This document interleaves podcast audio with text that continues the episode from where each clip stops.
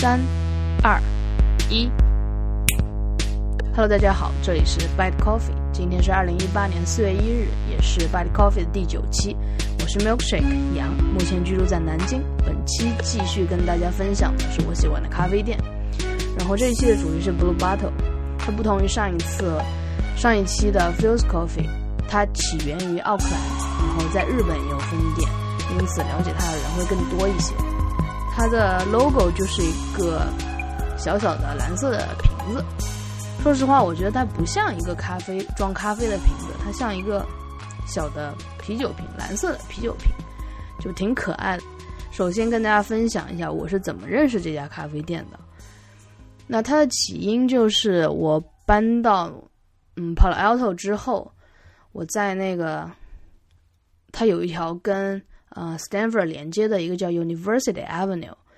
啊，在那条街上就逛街，然后沿街就有很多店，就是吃吃饭的店，还有买衣服的，还有 Vans。其实，在那条街我买的第一个东西是 Vans 的鞋，然后就就逛逛逛逛逛，然后就看到一个小蓝瓶，我当时就觉得，哎，这好眼熟啊，这好像曾经在《好奇心日报》还是在哪个上面看过关于他的文章。好像还挺火的。我一开始以为它起源于日本，因为它的 logo 很简洁。我我我觉得它有一点那种日本的那种风格。然后进去之后就是一个像好像一个院子一样的，就是露天的一个部分，有有一个小喷泉，然后两旁边有一个。是那种遮遮蔽式的，然后有一些凳子，有一些椅子，然后在中间也有一些圆桌或者长桌，也有在外面晒太阳的喝咖啡的人。你在那家咖啡店有两个地方是可以买到咖啡的，一个是在门口的时候，门口他只卖那种手冲的咖啡，也也就是 black coffee，然后用那个低滤的那个叫什么 dripper 做出来的咖啡。如果你要喝那种拿铁，就是 espresso 的，你要进去，你要穿过这个小院子，然后到里面。通常那里面要排很长的队，因为它很火嘛。然后经常有很多中国人，包括外国人来拍照打卡之类的。我觉得就是能能看出来谁是来工作，谁来嗯拍照的。然后它的装修的风格。嗯，其实我觉得肯定没有我在照片上看到的日本的那家，日本好像两家还是几家，那些店好看。我进去的第一个感觉就是这个咖啡店好暗，特别暗。日本的那些咖啡店都很明亮。大家都说这个 Blue Bottle Coffee 它是叫什么咖啡界的苹果。你你当你走进苹果的 Apple Store 的时候，它的那个整全全部的那种玻璃幕墙。会让你感觉很明亮，它的这个光照的获取的度很大，但是这一家就很暗，就是很旧、很老的感觉。也也有可能它这一家 Palo Alto 这一家就已经开了很久了，但是不管。然后这是我第对它的第一印象，就很很昏暗。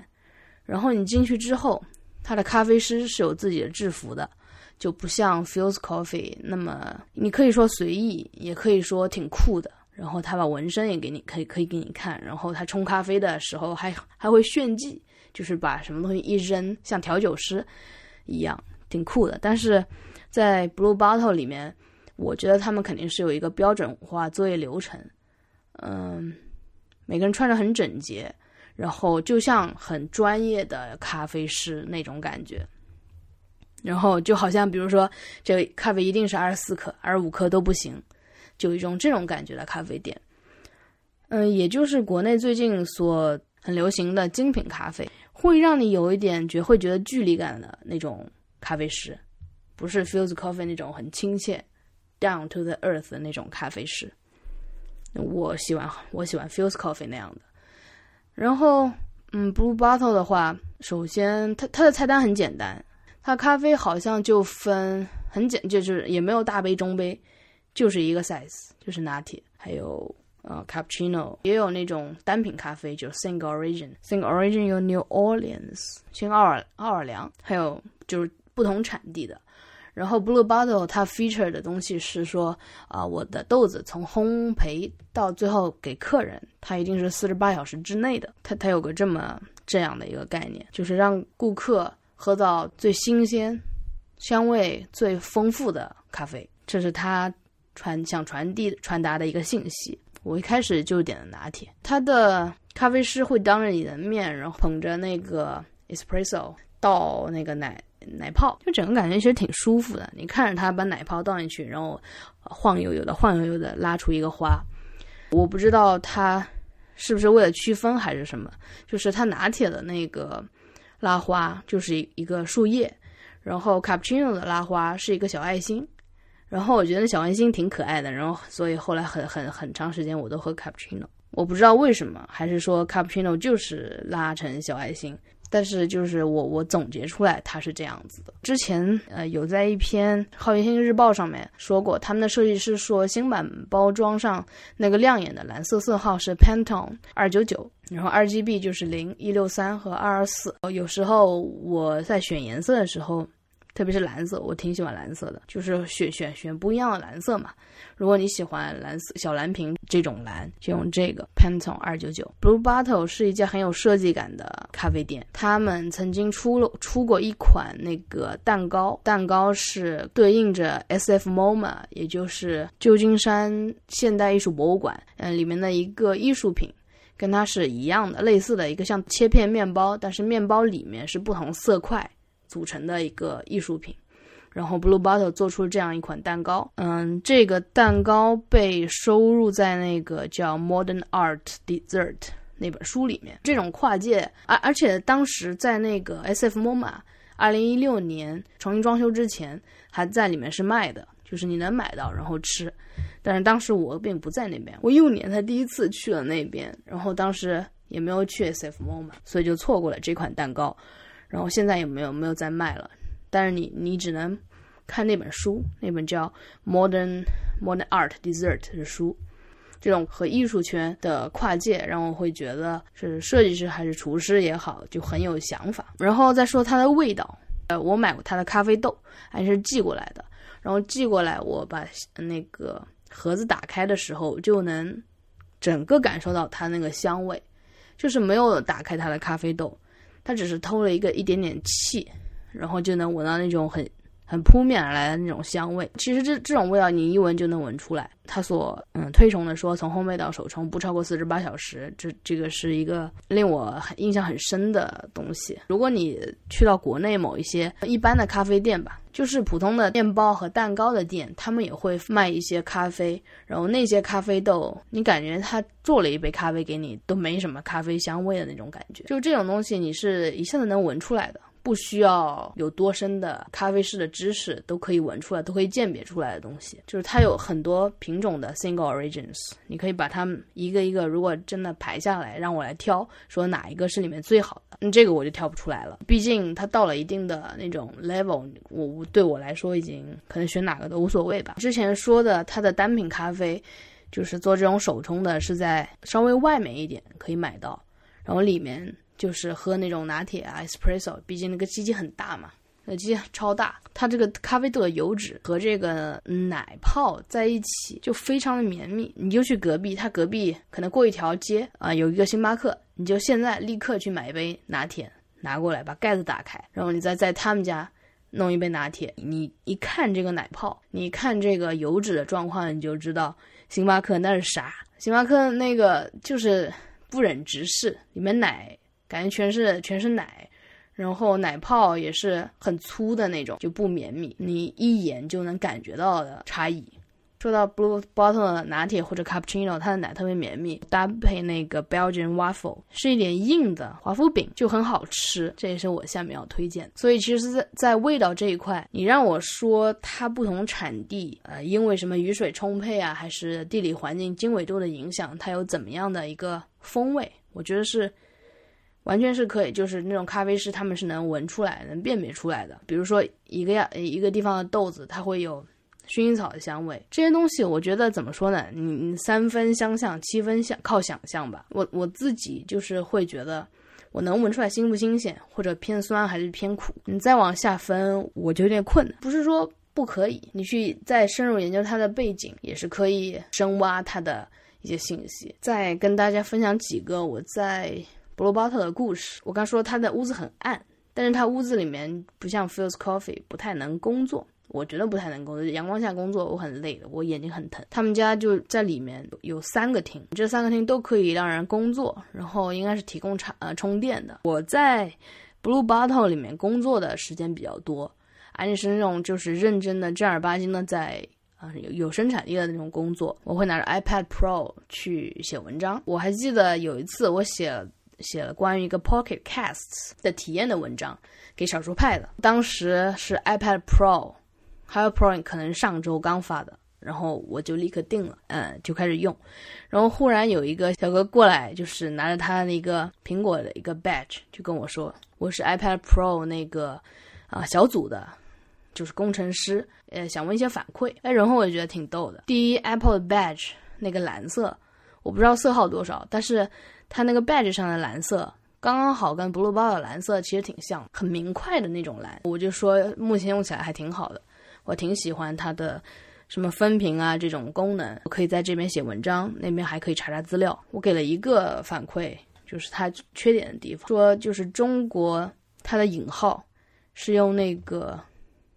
叫不不不是双引号，我就说现在中国好多文章都是用那个引号是用直角引号，但是 iPad Pro iPad Pro 暂时我发现所有的呃写字上面呃输入法都没有这个支持，我还告诉他怎么写这个破折号。然后小哥跟我说：“哼，interesting。”然后我心里也觉得：“哼，interesting。”在寒暄了一会儿，小哥就走了。所以你知道，在这一家 Blue Bottle 里面有很多啊，Stanford 啊、Google 啊、Apple 的员工是真正在里面工作的，就是那种看咖啡打翻了都不太知道的人。融入那种咖啡店的环境，你就会有一种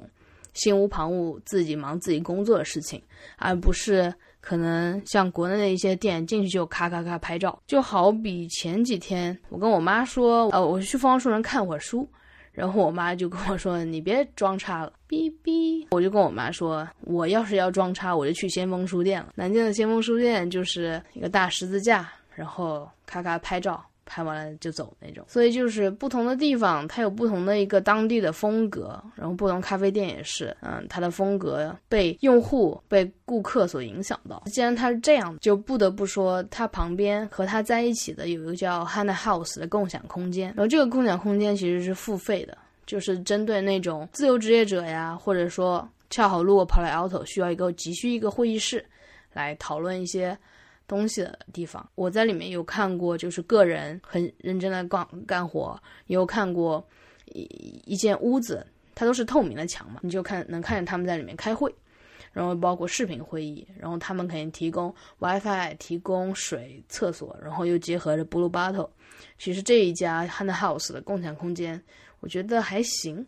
不会。特别满，每次我觉得它不会特别满，呃，那个密度让人觉得还是可以接受的。就是如果我要付费在里面工作的话，因为在 Blue Bottle 外面也可以工作，但是常常就是你可能到一个要早上十二点、中午三点就没有位子了啊。说到开那个视频会议，我也想推荐大家一款 App，呃，叫 Zoom。这个 Zoom 就可以非常多人的视频会议，甚至你可以就是打电话。不知道它对中国。电话支持的好不好？你可以用手机打进来，然后你可以看，嗯，可以 share screen。基本上我以前的实验组用 Zoom 都可以很好的来视频会议。呃，第三个想跟大家分享的是订阅咖啡和为什么要订阅咖啡这件事情。当我在搜那个 Feels Coffee 的时候，我突然看到一个 subscription。我说 subscription 不是应该订阅杂志、订阅纽约时时报、订阅那种？那种感觉嘛，怎么怎么咖啡也要订阅了？他订阅什么？他冲好了送到我家来还是什么意思？嗯，这是我第一次对咖啡还能订阅这样有一个这种概念。它其实就是，比如说他半个月会给你寄一包，呃，十二盎司的咖啡豆，然后你用，然后半个月之后他又给你寄一包。这就让我想到，在美国亚马逊，它有个那个 Dash Button，当你买了一件日用品之后，它首先会推荐你。呃，推荐你呃订阅它，有个 subscription 那那一栏，然后如果你订阅的话，它会稍微减一点点钱，它每个月到那个时候给你自动下单送到你家门口。如果你当时没有用那个订阅的价格买的话，它会自动就很鸡贼的给你在亚马逊的右侧右下方会给你出一个呃 dash button，就是一个虚虚拟的一个按键，然后这个虚拟按键就做的很好看，是一个两端是圆的，中间是长的这样一个。呃，形状你要点一下，比如说你你这个月三号买了个牙膏，你再点一下，然后他就给你寄一个同样的牙膏。因为像这些消耗品，你没必要，嗯，就是或者亚马逊觉得你没必要一次一次的又去超市买，你就在亚马逊买，形成这样一个习惯。因为牙膏这些东西，你用这 A A 品牌或者 B 品牌也无所谓的，你一直用 A 也可以，或者有纸啊这种东西消耗品。就完全是 OK 的。我有一次在 Checked FM 里面听到 Hum 说，日本的亚马逊会给他寄那个叫实体的 Dash Button，他可能就一按，然后亚马逊那边就下单，其实是一样的吧？不知道中国亚马逊什么时候能有这样的一个呃按键？然后这可能是跟消费习惯有关。嗯，然后我就想到一一个问题，像中国人，我们家是吃就是大米，就是为什么我爸我妈会每个月。就吃完了买一次，吃完了买一次，而不是这种，也就是商家也没有提供这种订阅制，说订阅大米，所以我就跟跟芊芊讨论一下，中国人为什么不订阅大米？然后芊芊说，可能在中国，我们有双十一，我们有春节的促销，然后一囤可能囤多少，像这种纸这种，就可以是比如说什么去年的纸今年还没用完这种。事情其实你你你就会仔细想了，会仔细想这两种生活方式，呃，这种好玩的地方在。美国人是那种会比较习惯于囤货的人，觉得我的至少我的房东就是这样，他还建议我这样，就是说你一个月去买一次，你把冰箱塞满慢慢用。而中国人是一次一次的买，甚至于比如说我们家可能天天买菜都要就要吃新鲜的菜。你在这个订阅日用品这个事情上。Amazon 好像在试图在帮美国人说，呃，你不需要再去囤货了，每个月我们自动帮你寄，引导一种健康的生活的这种感觉。中国，然后双十一这种东西会告诉你说，你别一次一次的去买了，给你一个好价格，你就把全买了吧，反正它也不会过期。这两种消费方式和生活方式在融合，电商这些，比如说淘宝或者呃美国亚马逊。他们好像在试图用着，就是用用中国的习惯，一次一次买这种习惯去引导美国人。我们中国的电商用这种囤货这种概念来刺激中国人，这是一个很有意思的事情。就是说，这订阅咖啡，咖啡为什么要订阅呢？因为咖啡豆就是也会随着时间的流逝，它的风味会散去。那么，为了保证它的咖啡的呃一个新鲜度，一般一包咖啡豆两百五十克吧。一般会建议在半个月之内喝完。觉得美国人对这个就是一一家人全部都喝咖啡的这种就很轻松就可以完成。但是中国人的话，只有咖啡爱好者会去买咖啡豆。但是中国人买咖啡豆有一个缺陷就是。嗯，太少了，咖啡豆很少，快递费很高，很多咖啡豆的价格都是在用在那快递上。我不是说就是顺丰快递这个快递，就是从非洲那边进货到中国来烘烘焙，因为中国的销量不是很多嘛。你像我去基基本上去每个超市，啊，Trader Joe's、Safeway，还有还有 Whole Foods，基本上都会有很多很多种类的咖啡豆，嗯，供大大家去选择。那在咱们这边。基本上是没有吧，我觉得可能就进口超市，还有星巴克，还有一些就所谓的精品咖啡店会售卖一些咖啡豆。下面就提到了买什么咖啡豆。当你打开那个咖啡豆，你是很很直接的能闻出来那个那个香味的。那对我来说，我现在买的是那个星巴克甄选的咖啡豆，因为上海有那个烘焙工厂，比如说售卖到南京的，可能江浙沪，我不知道北京的是怎么样。他们的豆子直接是从那个烘焙工厂烘焙然后过来的。以前呢是从美国西雅图那个厂过来的，就很明显，上海这个烘焙工厂之后，呃，它周围辐射的一些，呃，星巴克的甄选店的咖啡豆，它的质量会得到提高，风味散去的直接能得到保证。所以我如果真的要我推荐的话，我会推荐星巴克真享的咖啡豆。呃，为什么说星巴克甄选呢？是因为其实星巴克的体量很大，我觉得目前只有星巴克能做到把一款咖啡豆它的快递费降到最低，挑出那种好的豆子来给你喝。因为其他比如说一些小的咖啡店，我也去看过，然后也知乎知乎上搜搜搜搜很多，就觉得很多咖啡店其实很难做的，销量很低，就导致单价很高。所以就尝尝看的话，我觉得就是星巴克甄选店的咖啡豆。它现在有几个 Costa Rica、Ethiopia，有的城市没有那个星巴克甄选店的话，也可以在淘宝上买。我并不是星巴克的一个什么托之类的，我就是觉得它还挺好的，然后是一个 easy available 的品质比较好的咖啡豆。最后是我的一个推荐，如果大家有机会到 Blue b o t t Coffee 去，我首先推荐的是一个嗯 p i c k a n Bar。就是一个一个核桃的一个小甜呃小不能叫甜点，就是一个小 pastry 一个小糕点，它的上面放了一颗完整的 pecan，上面放了一个小小的山核桃，下面是一个小小鸡蛋糕一样的东西。然后第二个是 Belgian waffle，就是脆脆的硬的那种华夫饼，就是上面有一个格子一个格子的那种，超级香，和那个 cappuccino 或者拿铁在一起就非常搭配。然后第三个是早餐可以去吃的 avocado toast，基本上在那边的咖啡店都有一个 avocado toast，至少 Fuse Coffee 有，然后 Blue Bottle 也有。Fuse Coffee 的 avocado toast 就比较嗯粗糙了，就是 avocado 酱，就是可能你能超市你去那你去超市就能买到的那个牛油果酱，但是在 Blue Pot 呃 Blue Bottle 它可能贵一点，但是它的这个 avocado 你能感觉到它是刚切的，或者至少它不是酱，它就是牛油果。然后第四个就是制作咖啡的一些工具。我对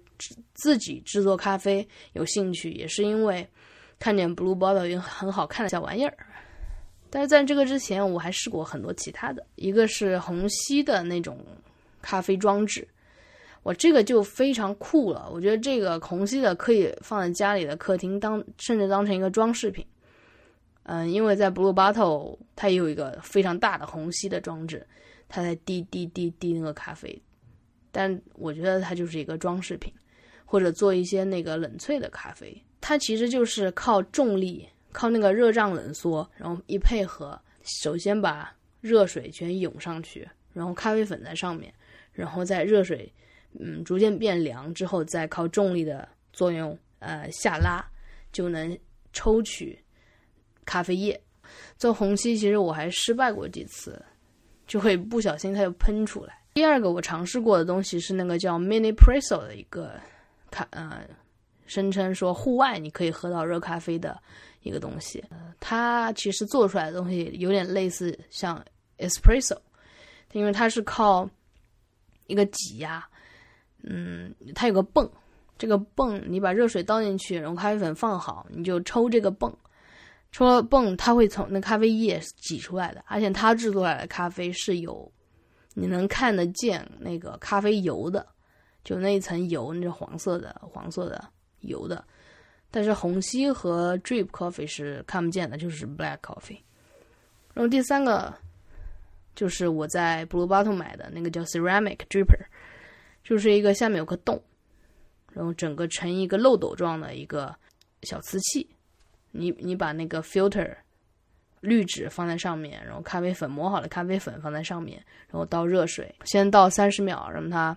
萃取一下，让它焖煮一下，然后再倒多少再倒多少。这个大家就是网上随便搜一搜都能有。你像虹吸的，像 Mini Presso 在 cer 还有 Ceramic Dripper，你在 Blue Bottle 其实都能买到。然后甚至还包括呃法压壶，就是你按下去，你用手，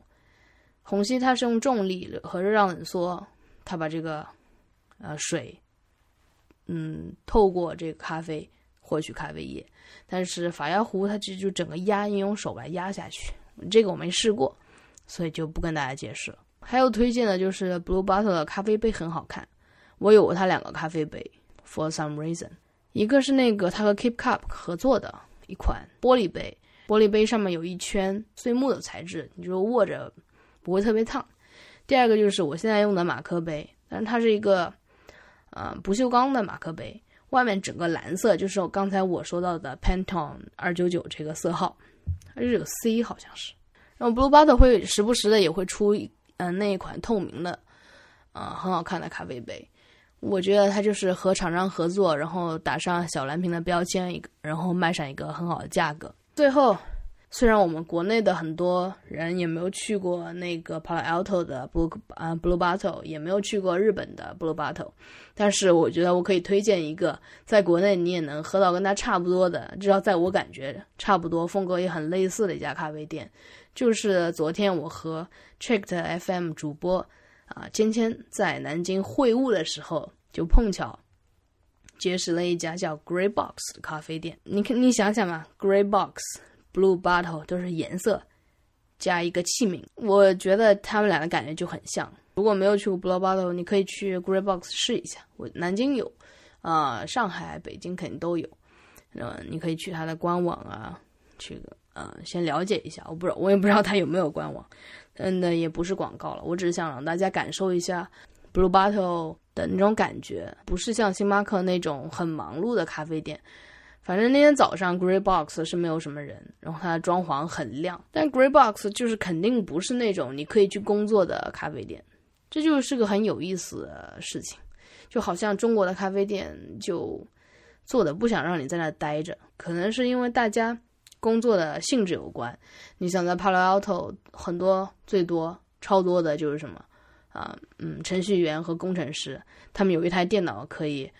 啊看到整个世界。但是很多在我们国内的一些工作，可能就要谈事情啊，要对吧说话。Anyway 啦，这个环境每个咖啡店肯定不一样，但是我是感觉 Grey Box 似乎有一种。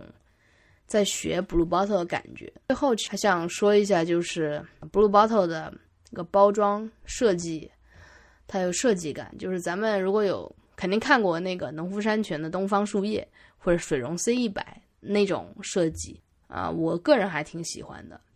但其实他们是出自同样的设计师，这人叫 Per Fisher。下面就总结一下我对 Blue Bottle 的感觉吧。它的就是设计感和对咖啡品质的追求，你进去的感受，每一家 Blue Bottle 都有不同不一样的让你那种感觉。这一家非常具有设计感的和美感的一个咖啡店，它有时候会让我感觉一点距离感，因为工工作人员穿的都非常整洁，不像那种朋友一样，你可以问他，哎，你想推荐推荐点什么东西，或者说今天到了什么新的咖啡豆这种。也不会说对你个人的那种口味，呃，有太多的挑剔，就因为它，你看它没有大杯、小杯，还有加 cream or sugar，就是没有这种很定制化的东西，它就是它可能算帮你算好了，说这个就是最好的，给你要就要，不要拉倒这种感觉，所以就因人而异吧。其实另一家是在我我我在 L A 的时候喝到的一家 Intelligentsia。那个是就是摸着地图，也不是也不算摸着地图，是我们突然到了一个海滩，然后走着走着遇到了一家 Intelligentsia，然后这家它和 Blue Bottle 有相似的感觉，就是那种很专业的咖啡师，可能一克、半克、零点一克都不能差的那种感觉啊。其他的关于 Intelligentsia 的感受，我我想下一期和大家分享。OK，那谢谢大家收听这一期的 Bite Coffee，欢迎大家给 Hi at Bite Coffee 写信，在新浪微博、Twitter 和 Instagram 给我们留言，地址都是 at Bite 的 Coffee。